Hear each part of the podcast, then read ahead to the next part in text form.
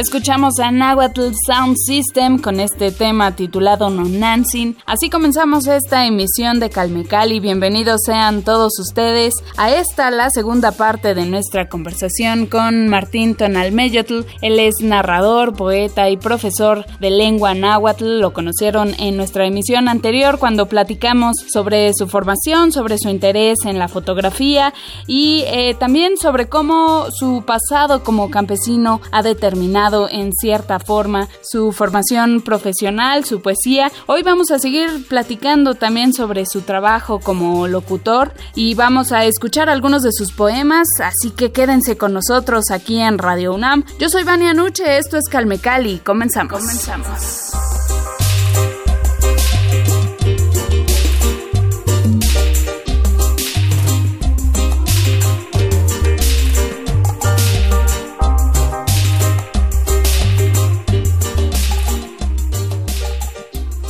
Hablar de tu labor como locutor actualmente. Eh, a principios de febrero de este año 2019, llegaste a la radio para conducir la segunda temporada de Ombligo de Tierra en Código Radio, la radio de la Ciudad de México, ¿no? Código CDMX.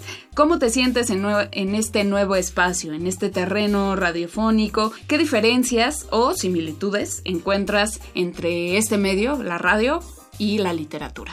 Híjole, pues mira, yo llegué por una, bueno, no sé, me, vino la suerte del cielo, ¿no? Porque eh, a mí me gustaba mucho como que estar de frente a la radio, platicar con más personas, dialogar y dar a conocer como un poco del conocimiento que estamos eh, generando de alguna manera o que vamos descubriendo este, todos los días. Y bueno, se me presentó esta oportunidad por la invitación de la este de Mardoño Carballo y, la este la directora Gabriela Lemus. Pues yo encantado, ¿no? Porque sigo pensando que un espacio puede sembrar pues más, más semillas, ¿no? Sembramos más gente, nos acercamos más eh, a más personas y algo, algo que, que, pasa y muy padre es que otra vez, ¿no? Nuestros paisanos nos escuchan tal vez poco, pero eh, gente de la ciudad nos escuchan muchos, ¿no? Pero resulta que, que estas personas que con los que dialogamos muchas cosas no saben, ¿no? De, de, o cómo decirlo. O se hacen muchas cosas sin saber de dónde vienen o para qué o por qué se hace una fiesta, por qué se pone un, este, eh, a alguien se le, se le pone una flor en el cuello, por qué se come pozole en las fiestas o por qué se toma mezcal. Cuando todo tiene una explicación, ¿no? Y la gran mayoría de estas costumbres vienen de los pueblos, sin embargo, llegan a la ciudad, se pierden, pero se sigue manteniendo de manera, pues, inconsciente, ¿no? Y, y se practica. Entonces, que ese diálogo está muy interesante porque vamos abriendo espacio espacio y estas personas que te digo, estas personas de la ciudad, eh, se vuelven vulnerables y abren también su corazón a los otros, ¿no? abren su mente a los otros, ya respetan a la gente de los pueblos, ya, ya tratan de dialogar porque pues son tan personas como nosotros, tanto ellos, ¿no?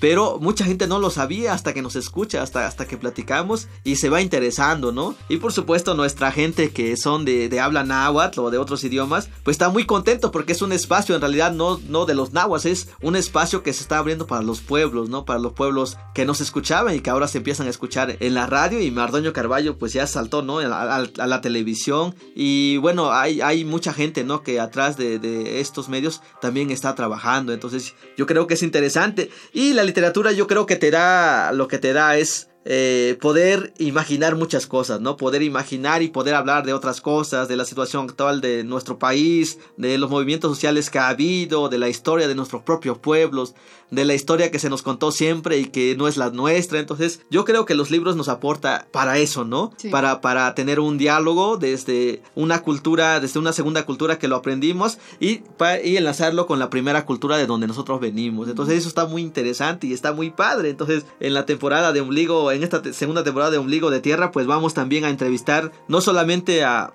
gestores o escritores en lenguas originales, también vamos a entrevistar a, a escritores en lengua española para, para que haya un diálogo, porque estamos sobre el mismo camino, pero como que estamos apartados. Ah, sí, es un escritor indígena. Ah, sí, es, es el poeta mexicano, ¿no? Y creo que no debe de haber, los dos son poetas mexicanos y los dos están aportando para lo mismo, ¿no? Entonces, eh, en ese espacio va a haber esos diálogos, va, vamos a estar platicando y por supuesto, todos los eventos que, que, vengan cercanos, ¿no? En agosto, pues también los vamos a ir difundiendo porque es necesario, ¿no? Claro. Para que la gente se acerque y nos escuche. Y bueno, podamos, podamos llegar a un diálogo y podamos compartir conocimiento, porque no es verdad que nomás nosotros tenemos un conocimiento muy, muy bueno, muy, muy padre, maravilloso. Pues el conocimiento lo vamos adquiriendo de todo, ¿no? de, de, estas tierras mexicanas, de estos pensadores mexicanos, pero también de todo lo que nos ha aportado Occidente, ¿no? O sea, sí, entonces lo que hace falta es ese diálogo, ¿no? Porque que hay una pared que, nos, que topamos, ¿no? Llegamos acá, nosotros no somos, somos originarios, pues no podemos traspasar. Y ellos también de repente, porque pues no conocen, no conocen la lengua, no, no conocen nuestra tradición. Entonces, este diálogo creo se enriquece, ¿no? Cuando platicamos. Yo le llamo un muro de contención del conocimiento. ¿Verdad? Pero qué bueno que se abran estos espacios, porque a través de, esto, pues rompemos con los muros y poco a poco nos vamos integrando, tanto nosotros hacia, hacia la, la cultura que tienen ellos, pero ellos también hacia nosotros, porque lo que más hace falta es esa parte, ¿no? Que ellos puedan, eh, pues, moverse en nuestro territorio, ¿no? Decimos nosotros, ¿no? Pues si nos vamos a la ciudad, pues conocemos, ¿no? Yo me pierdo en la ciudad, pero, pero hay gente que sabe tomar el metro, el metrobús, andar en la ciudad, ir a los bares. Pero si ellos van a nuestras comunidades, no saben ni cómo pedir la comida, porque allá todo se habla en el idioma náhuatl, por ejemplo, o no se, no, o no entiende por qué lo, por qué en una mayordomía, pues se baila hombre con hombre, o por qué matan al toro y, se tiene que tomar este la, la sangre, ¿no? Cuando está saliendo apenas, ¿no? Caliente y cosas de ese tipo, ¿no? A ver, cuéntanos sobre eso, nosotros no sabemos. ah, es que en la comunidad de Acatlán, cuando se llega el día de San Juan, ¿no? Entonces, eh, pero e, es una comunidad cercana a la mía, matan pues un toro para la fiesta, pero primero lo pasean, lo pasean como ofrendándolo a, nuestros dioses, ¿no? A, la tierra. Y, y ya que bueno, ya, ya que lo pasean, pues lo matan y le cortan el cuello, ¿no? Y de la sangre, pues se pone una jícara grandota y los niños y los señores se acercan para tomar este, la, sangre, que eso según te aporta energía, te aporta, híjole, como el tener contacto con, con, los otros seres. Y pues la gente ya ni se pregunta, no solamente es como una tradición, se acerca y lo toman, ¿no? La sangre del toro así, casi hirviendo que, está que sale, ¿no? Y bueno, hay, hay demasiadas costumbres, ¿no? Que... ¿Este en, en qué temporada se realiza? ¿Para qué fiesta es? Yo lo, lo vi alguna vez en el día de San Juan en junio en, en este en Acatlán Guerrero, ¿no? En cerquita del pueblo de Chilapa, como a 10 minutos. Pero bueno, hay, hay muchas costumbres, ¿no? Por ejemplo, algo que, que caracteriza al pueblo ahora, ahora donde yo vivo, que son los xochicocone. Xochitl es flor, cocone son niños, entonces como niños flor, ¿no? Pero son en realidad, este, son los, eh, se visten estos niños, hacen coronas de flores de Cempasúchitl en mayo y se ponen pues en el cuerpo y aquí coronas de flores y suben todos al cerro, todos los niños tienen que subir hasta el cerro, al cerro más alto que es el Teskitzin o el Topiltepetl. Y ahí pues este llevan guajolotes, los, los hacen bailar también como un este como un ritual para petición de lluvia. Luego pues esos se, se matan y, se comen ahí mismo no pero los niños son los encargados de hacerlos bailar porque se supone que los niños son las, los personajes que pues que no tienen ahora sí metiendo la parte eh, católica que no tienen pecados que no tienen malicia. Y son los que bailan son los que hacen todo pero con, hay un son no que se tiene que bailar y se toca también el teponaste no el teponaste según que es el es el canto que lleva pues el diálogo entre entre los seres de más allá con los de la tierra, ¿no? Para, para pedir la lluvia. Y algo, algo que pasa siempre que se, se va la petición de lluvia, parece increíble, siempre llueve, ¿no?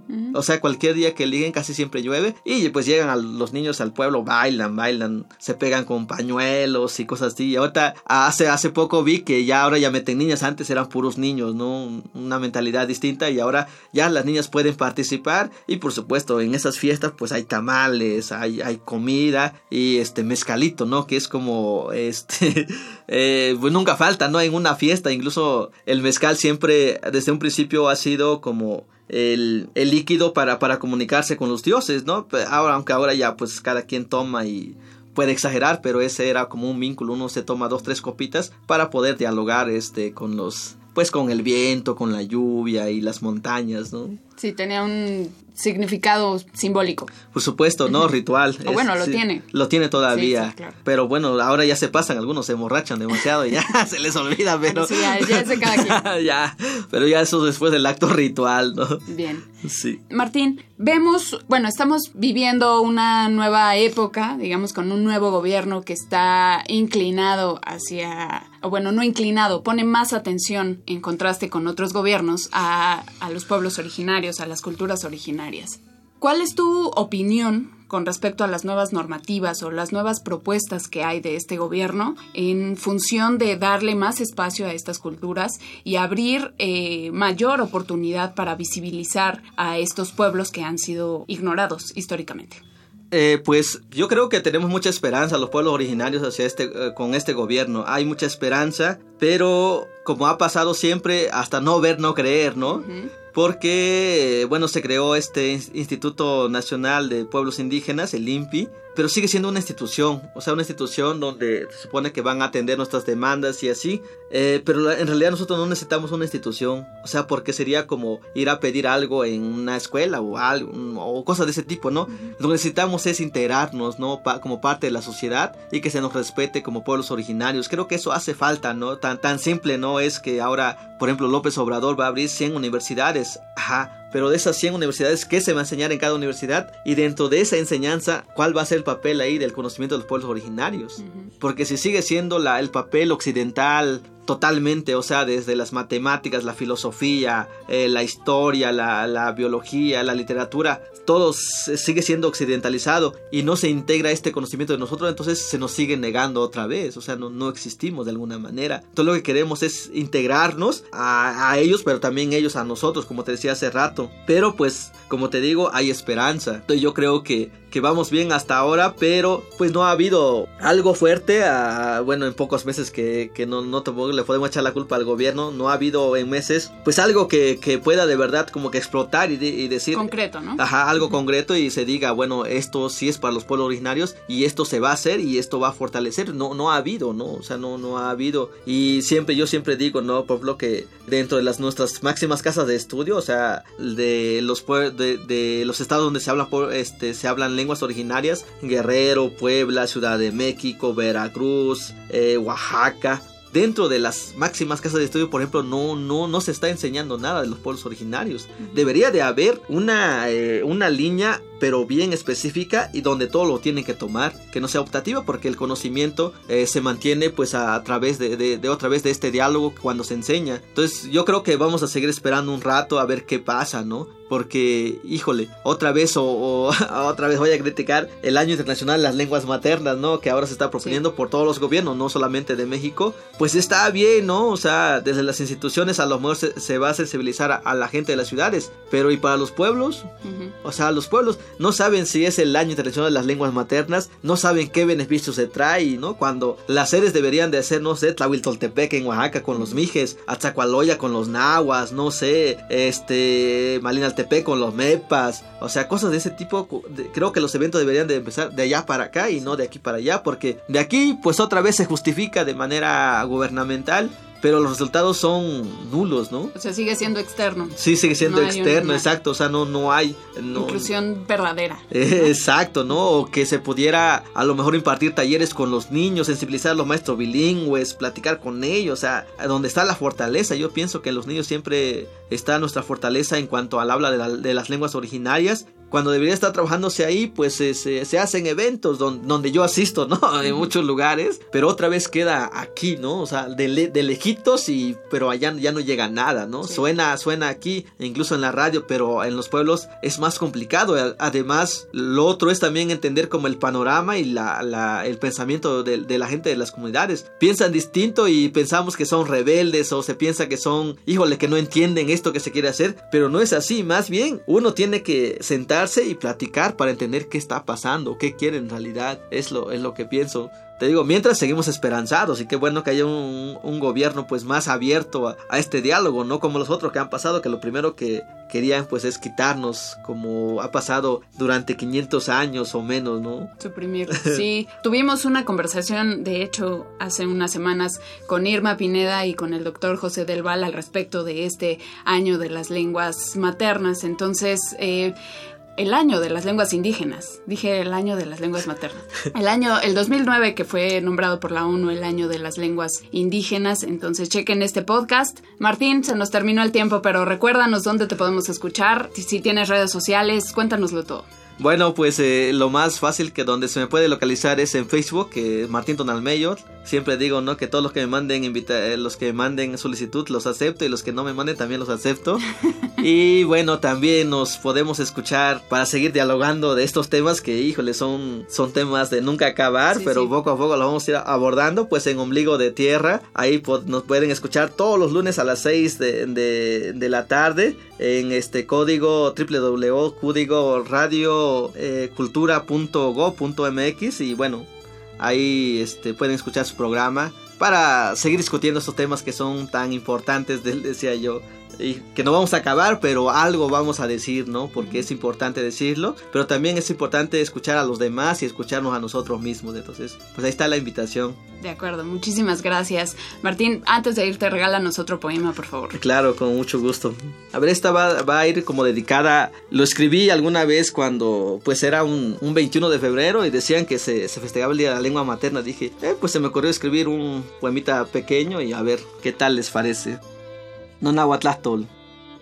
Kitoa campanotlastol nahuatl yoquechtehque, yoquexisaloque, niman, yoquixtlapachosque. Nahua niwalewa tzacualoyan, niteititis campax melawak, yehua que piezon tecontzin, ixchiwa macahtoque, nima melawak tlachahuesca. Nahua ninmastica campanotlastol nehneme, campax salitoque imawa nima yoltzin, satsequinto kense auco capostintle. Mi lengua náhuatl. Cuentan que a mi lengua náhuatl le han cortado la cabeza, amarrado los pies y vendado los ojos. Yo, un hombre de Atzacualoya, mostraré lo contrario. Ella tiene cabeza, goza de pies ligeros y una vista inalcanzable. Estoy, estoy seguro que camina, que posee brazos libres y que su alma palpita como el corazón de un encinal. Otro de una vez, ¿no? Uno último ya. De acuerdo. Camañántica. Camañántica ni polihuitzalco in huehue chicahualistle. Camañántica ni mate que ni, ni yotlame ni man ni nequisia ni tlahtos. Camaña ni mate que entla ni xexetone que en itla poxintle. Camañántica ni tlacha que entla melawak ni chicastok ni man ni nequisia ni tlapalhuis hueyatzintle noso ni patlanes tatlahco el huicac. Camañántica ni tlatemique ni yehuatok ipamestle Xningmate que neke tlamantok más que te, ompa nitlatemike. Kamañantika pewa nitlatlatoa san nahuatzin, ken tikihtosia, nikinosnostok temomme, tikihtosia ken kana notlahtoltzitziwan, nolinistoki panse tepantle, ken kana on kohtin melawak nechkake, niman kema pewa ixtaka tlatlatoa, niman nechtetenewa. Kamañan nikawan itlanemilia. Xnigneke itla nikchiwas más que amo ninahmantok, amo ninoyolkokotok, amo nitlamakastok, ninkana nisehtok. Saninese que nitlanemilihtok, ken gana tikistosha nigneke, nikintemikis tetlatemikwan, ken gana nigneke, nikimitas akinonome, no temikes totome, chichime wehueime noso, michintzitzintin xochitlapaltique. Nikihkuiloa no xewolis, que nehke momostla ni chantitok. Que nehke tlacha se wetzkalistle, ni tlahkuiloa campa ihkon ni huele nikixtequilia ichikawalis tlayuisiotl, campa ihkon ni huele ni oyoa campa xaka nahuate, chikawa ni tlakakalatza, ni mangamo ni coche chika no kuikatzia chokatzitzintin, pampa ihkon no amo kuhuapitziwiske, ni mamostla no sowiptla, nestiaske campa oxoxoponke. Ni tlahkuiloa pampa nechkokoa nohte, campa tlaxtlani kihtoa xakateh kimatis campa melawa net nokokostok. Nitlahkuiloa campa nonakasuan xuele coche, campa kaktoke keneke tlahkuilostok no laptop, niman inte postle no yesiowe nimachkixikoa in yeti cochistle. Kuahkon teok sepa notlahtoltia. Kech meteca que niman kitlakihkuilia tlinikihtoa, aquí non te kimate campa kamañantiga nechkokoa no kostlan, no somos mostla shine notzon, kamañante nitlanemilia sepa no sookpa, nimachtani kiixnestia, nimane ipan otle sankan tlamantok, un taquero sanken tlanemacato campa kipia que kitlacualtis ikonewan, un totawan ochipa toka kichistok pewa makiyowe, un cuatl itoka quechua melawak chokatok, ne tlacotequiscan campa ikonewan yokimixtequilihke. Kamañantica pewa noche nopatla ipan se tiotlak, y techcopa se mestle no se xitle, ni mamás que amo cuatse macaquiste, más que mapanocan se yeye no sonawe tlamantin, huantlixcama nikelkawa, mahakasantlinon manochiwa itechkopa itlatemiktzin un papalot noso un tzikatzintle huan kapostik noso itechkopa un itla, itechkopa itlaueltzin un chilpan chichiltik itechon ueye kawitl huan amo tikcha nochipa te nikonixnestia moxochitlauiltzin nochipa nikonixnestia inxochitlauiltitziwan motlatemikuan algunas veces algunas veces me pierdo entre los escombros de la vida. En otras me siento como agobiado por el silencio. Hay de esas donde desvanezco como el humo. En otras despierto enérgico y con ganas de pintar el mar y volar sobre el cosmos. Algunas otras veces me sueño en la luna. No sé cómo es eso, pero sé que me sueño ahí. Otras veces hablo involuntariamente como si platicara con las ranas, como si las palabras se movieran sobre las paredes, como si los árboles me escucharan y en secreto murmuraran mis pálidos pensamientos. A veces dejo de pensar, dejo de animarme, pero no estoy triste, ni afligido, ni desconsolado, ni apagado, solo estoy como pensativo, como queriendo soñar la vida de otros, de esos otros que se sueñan aves, perros de razas o peces de colores. Por ello escribo mi cansancio, la brevedad de mis días, el color de las risas, para robarle vida a la noche, para no dejar dormir al silencio, para hacer ruido y acompañar a los grillos en sus silbidos, para que mis dedos no queden tiesos y tengan al menos un callo de vida. Escribo para relatar los dolores de mis entrañas, porque de no hacerlo, nadie más sabrá que me carcome. Escribo porque mis oídos se han mal acostumbrado al tecleo de mi laptop y este aparato tan lleno de vicios insiste en seguir despierto toda la noche. Por eso me pregunto a veces, ¿cuántos en verdad están interesados en lo que digo? ¿A quién en realidad le interesa que mi muela me duela o que esté quedando calvo? A veces pienso y me repienso y consigo poco, y las cosas allá afuera siguen igual.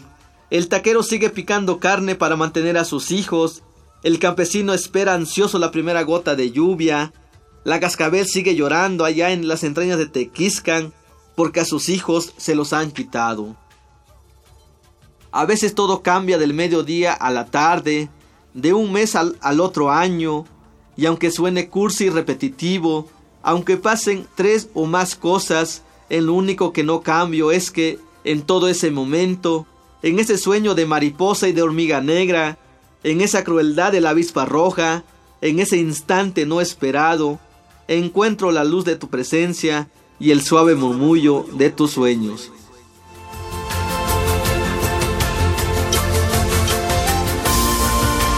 Muchísimas gracias Martín Tonalmeyotl, Inca Cali. Gracias por acompañarnos. Gracias a todos los radios escuchas. Recuerden escucharlo en código CDMX. Vamos a compartir la liga en mi Twitter personal. Recuerden arroba Nuque. Muchas gracias a todos por su compañía. Por supuesto, gracias al Programa Universitario de Estudios de la Diversidad Cultural y la Interculturalidad de la UNAM por su apoyo constante. Mi nombre es Vania Nuche. En los controles Miguel Ángel Ferrini. Muchas gracias. Los espero la siguiente semana. Hasta pronto.